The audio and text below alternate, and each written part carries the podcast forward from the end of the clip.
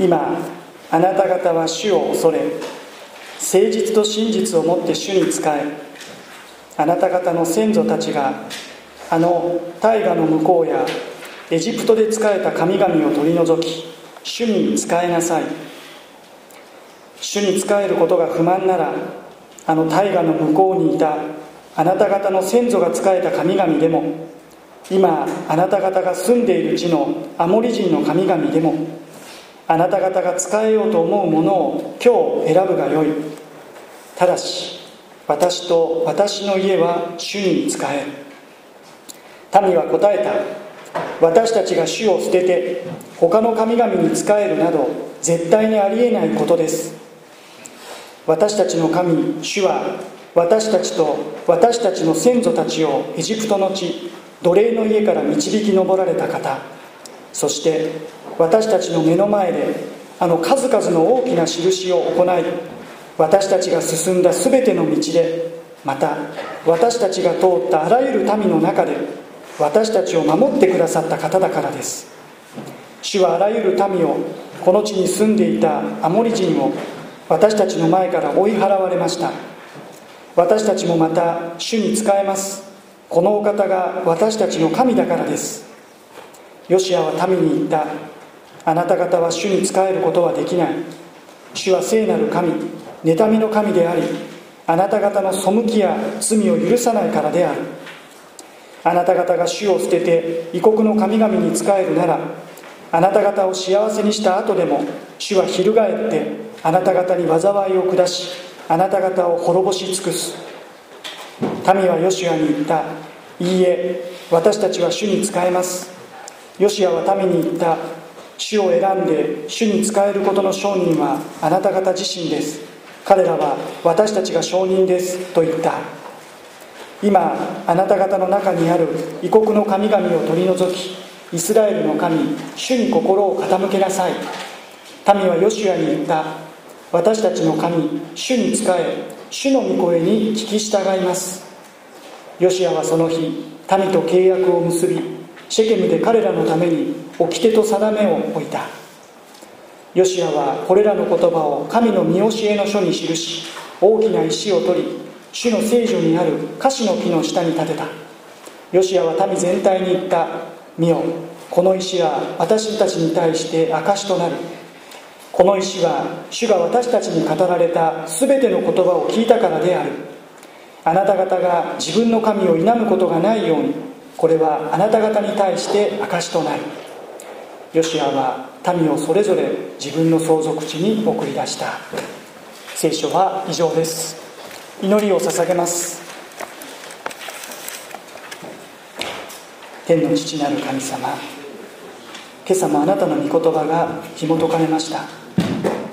どうぞ今朝もあなたの御言葉のうちにある苦しいことに目を留めることができるように私たちの信仰の目を開いてください。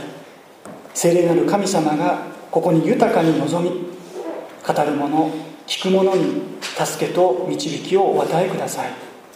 イエス・キリストの皆によって祈ります。アメン。あっという間。長かったという方もおられるかもしれません。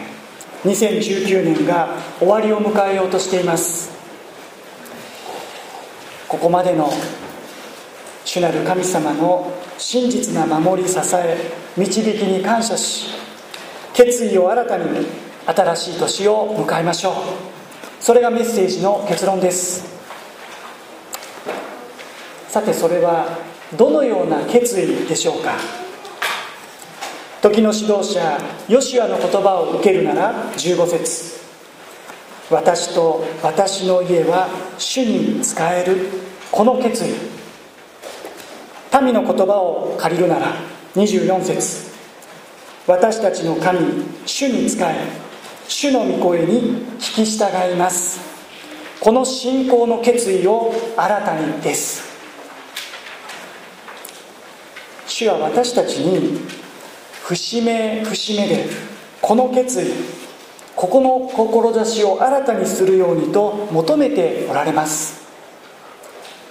同時にそれは節目節目で私たちがこの決意を新たにしこの志に立って歩むことができるように主はその機会を備えてくださっているということでもあります。この後執り行われる洗礼式もまさにそのような機会の一つでしょう。この洗礼式を通して私たち一人一人もこの決意を新たにこの志を新たにと主は備えてくださっている。義明24章はまさに主が備えてくださった大切な時でした。先ほどお読みしませんでしたが24章の29節にはこうあります。これらのことの後主のしもべヌンの子ヨシアは110歳で死んだ。ですからイスラエルはこの時極めて大切な節目の時代替わりの時を迎えていたわけです。そこで新たな決心へと民は導かれました。思えば約束の地カナンを前にあの大指導者モーセが召されました。代わってヨシュアがリーダーに立てられた。紀元前1400年頃のことでしょうか。ヨシュアの時代イスラエルはヨルダン川を渡る。難攻不落のエリコ陥落。とうとう約束の地への一歩を踏み出しました。その後次々に各地を占領。占領地を部族ごとに分割。各部族は割り当てられた地へと意気揚々と進出していきました。義明の21章43節から45節。これは義明の大きなまとめの一つです。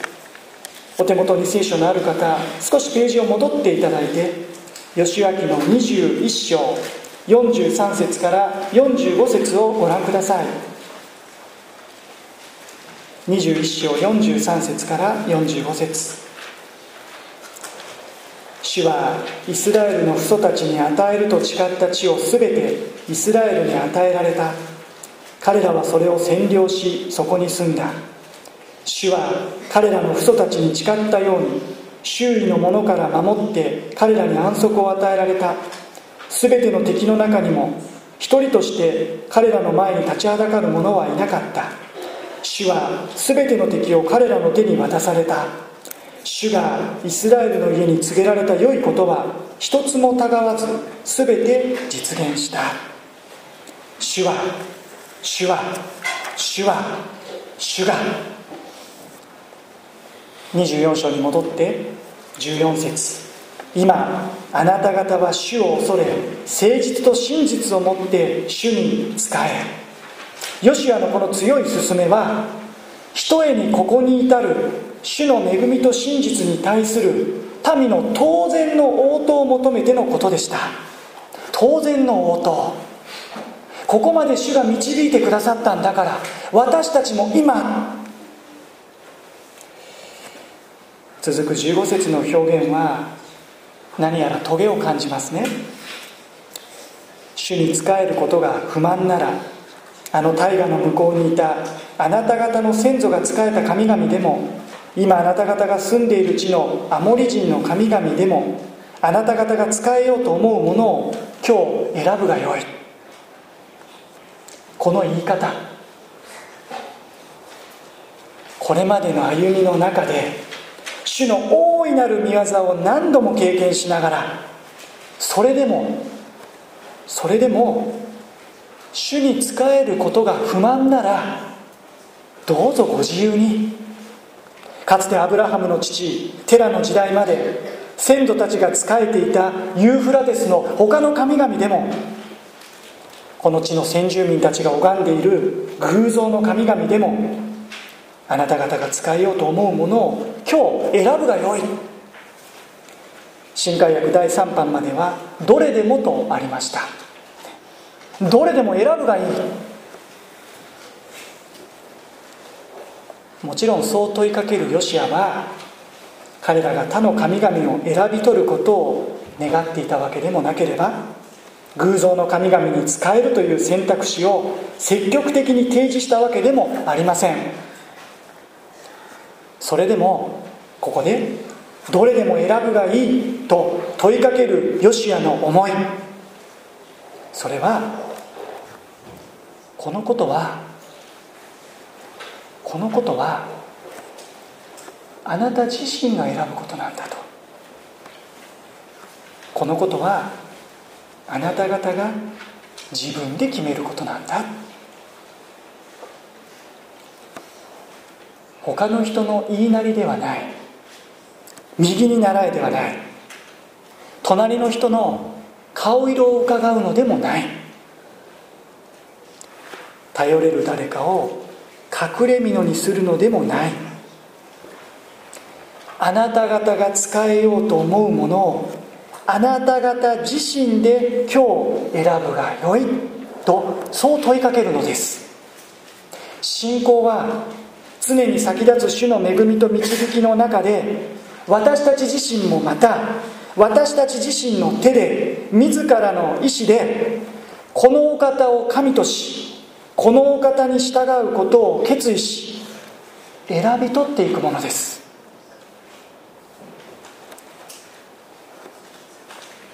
ですからヨシア自身も私と私の家は主に仕える。ここで自らの決意を表明しているわけです。あなたたちはどうする？私は主に仕える。ヨシアもここで私の決意を表明している。その上で改めて民に問います。あなた方はどうするのか。16節。民は答えた。私たちが主を捨てて他の神々に仕えるなど絶対にありえないことです。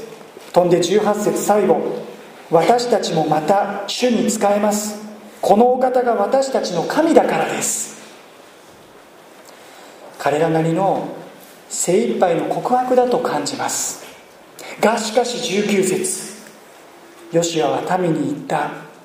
あなた方は主に仕えることはできない。民の決心をいとも簡単に払いのけるかのようなヨシュアの厳しいレスポンス。私たちはこれをどう受け止めればよいのでしょうか。聖書仲介者の間では彼らの応答が口先だけのもので異教の神々を取り除くといった実際的な行動を伴うこともない極めて現実味のなかったものだったからではないかという理解があります。要は彼らの告白にはその告白に伴うリアリティが感じられなかったということでしょうか。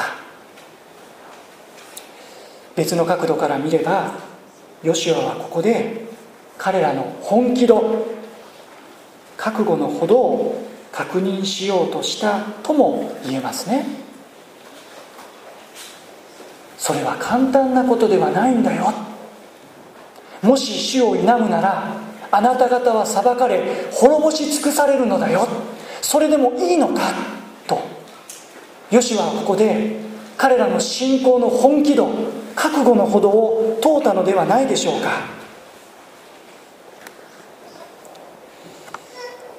今年の10月に兼任している広福音キリスト教会で佐々木誠一郎君中学1年生の男の子の洗礼式を執り行いました。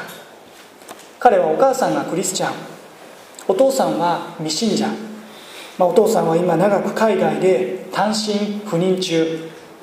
そのお父さんも彼の洗礼には特別反対はしていないということでした。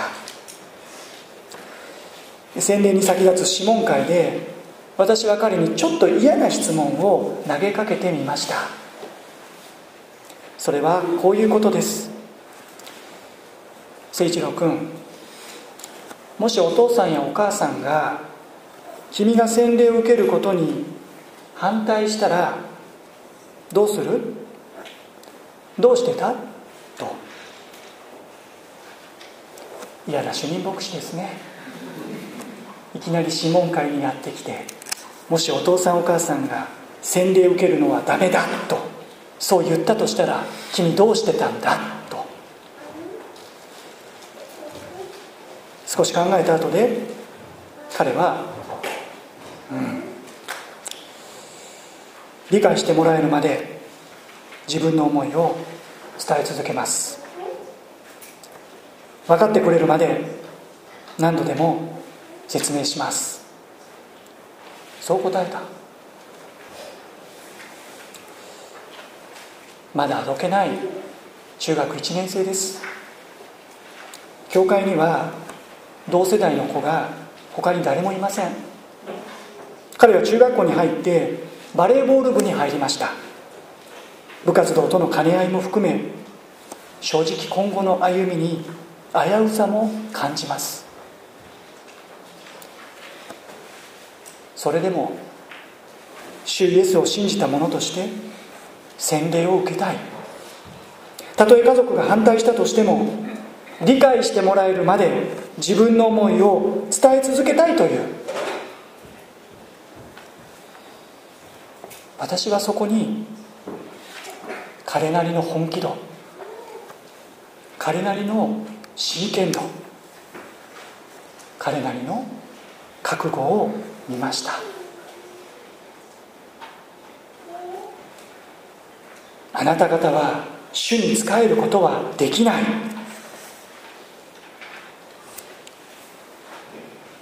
あなた方が主を捨てて異国の神々に仕えるならあなた方を幸せにした後でも主は翻ってあなた方に災いを下しあなた方を滅ぼし尽くす。ヨシュアの言葉は一切の妥協を許さないほどに厳しい。それはそれだけヨシアが本気だったということでしょう。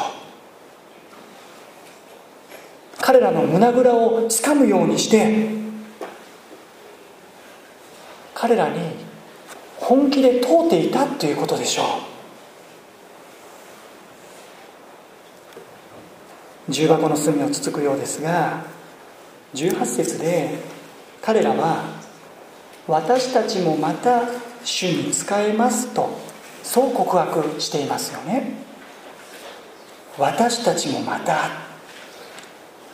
ヨシはもしかしたらこのフレーズに引っかかりを覚えたのかもしれません。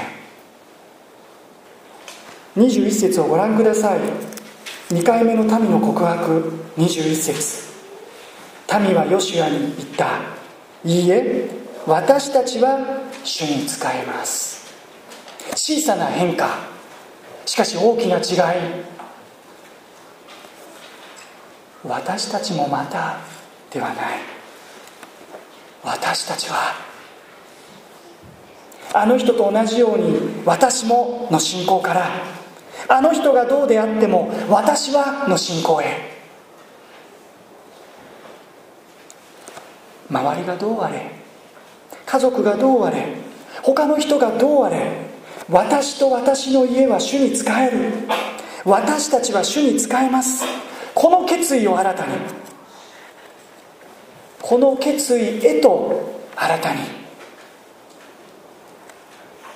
それが主が求めておられる信仰ではないでしょうか。ヨシュアが進め民が応答する大きく3回繰り返されていきます。民の応答を拾うと18節私たちもまた主に仕えます。21節私たちは主に仕えます。24節私たちの神主に仕え主の御声に聞き従います。ヨシアは2度目の彼らの応答に対しては22節主を選んで主に仕えることの承認はあなた方自身です。3度目の決意表明に対しては25節。ヨシアはその日民と契約を結びシェケムで彼らのために掟と定めを置いた。続く26節。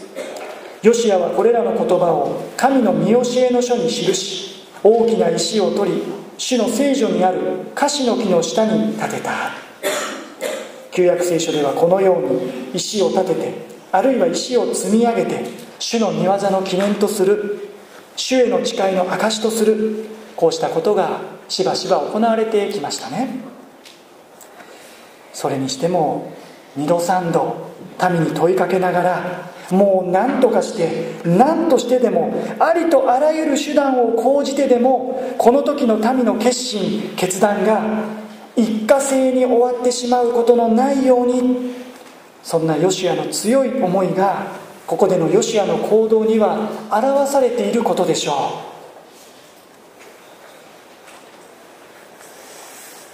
あなた方が商人だと問いかけ民と契約を結び彼らのために掟と定めを置きそれを見教えの書に書き記しさらに大きな石を取り主の聖女にある樫の木の下に立てるヨシアは民の決心決断がここでの一度きりの一過性のものに終わってしまうことがないようにと何とかしたいとそう思った。それはなぜでしょうか？ヨシアは知っていたからですね。ここがいかに約束の地といえどなお四方を異民族に取り囲まれ場所によってはもう目と鼻の先で先住民たちが偶像礼拝に陰行にふけっているこのことをヨシアは知っていた。ヨシアは誰よりもこの霊的戦いの実際この戦いの厳しさ先住民たちから受ける影響力の大きさもう網の目のように張り巡らされた誘惑の数々を知っていた。何よりヨシアは知っていました。民の不信仰の現実をです。彼らがうなじの怖い民であることをヨシアは知っていました。周りを見合わせばカレブ以外ヨシュアと共にこの約束の地に足を踏み入れることができた同世代の男性少年はただの一人もそこにはいなかったのですから。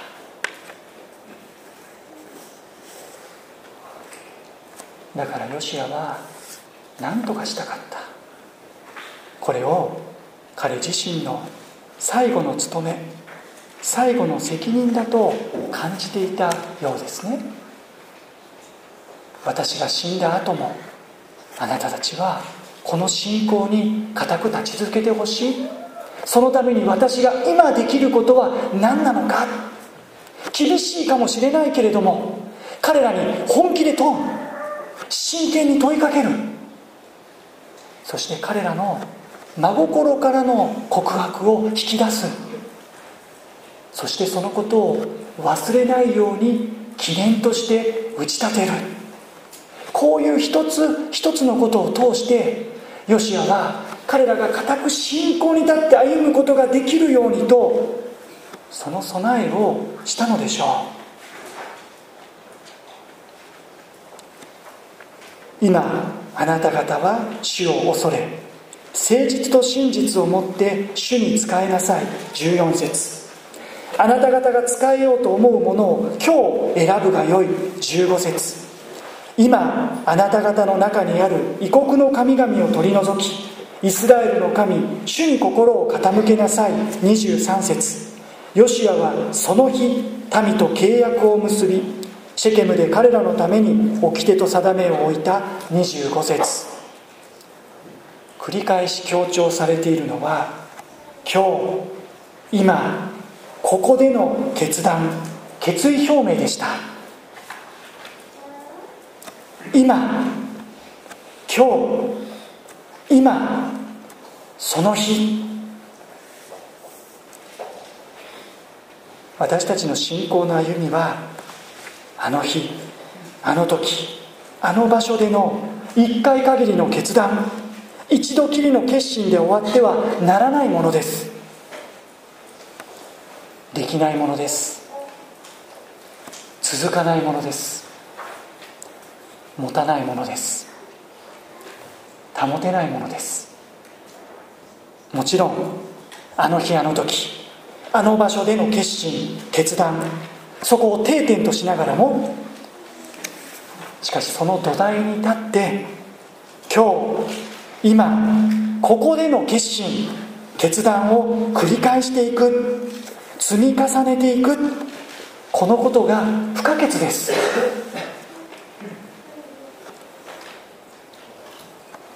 今朝私たちは今年52回目の主の日を迎えています。この新街道に移ってからは何回目の主の日の礼拝でしょうか？39回目。今数えました。嘘です。39回目です。これはどういうことなんでしょうか？これはどういうことなんでしょうか？それはこの年も毎週毎週飽きることなく諦めることなく私たち一人一人を主がここに迎え私たち一人一人を主がここに招いてくださったということです。それはなぜでしょうか？私たちがここで決意を新たにし私たちがここから新しい出発ができるようにと。主がこのような恵みの場を備えてくださってきた。備え続けてきてくださってきたということです。それは本当に素晴らしい。本当に素晴らしい主の恵みです。主の恵みです。なぜなら今日今ここで新たな決意が求められているということは今日今ここからこの場所から私たちは新しい歩みを始めていくことができるということだからです。主は今朝も私たちにその素晴らしい機会を素晴らしい恵みを与えてくださいました。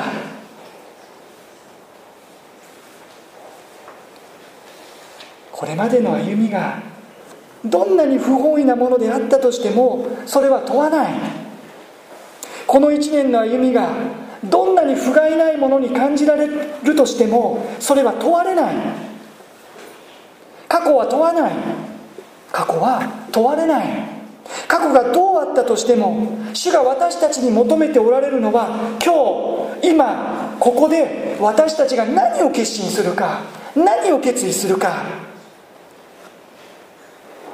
今日今ここから私たちがどのように歩んでいくかどのように歩んでいくことを願うのかどのように生きていくことを決心するのか神様の関心はここに向けられているのです。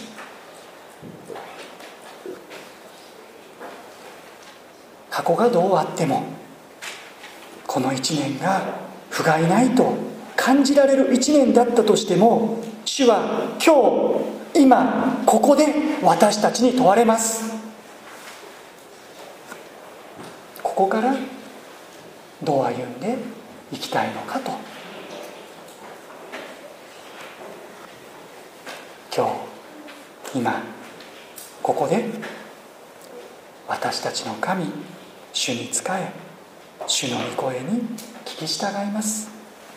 今日今ここから私と私の家は主に仕えます。この新たな決意へと主にあって導かれていきたいとそのように願います。たとえこの決意が年が明けてままならなかったとしてもそれでもいい。またこの新たな決意へと立ち返ればいい。またやり直せばいい。もう一度引き返せばいい。また出直せばいい。何度でも何度でも何度でも何度でもその時その時その時その時決意を新たにして再出発すればいい。私たちは再出発することができます。それぞれが一年の主の恵みを覚え決意を新たに新しい年へ向かわせていただきましょう。お祈りをいたします。一人一人御言葉に対する応答として主の前に祈りの時を持ちましょう。心静めそれぞれの今日今ここでのここからの決心決意表明を主の御前に捧げてまいりましょう。祈りの時を持ちます。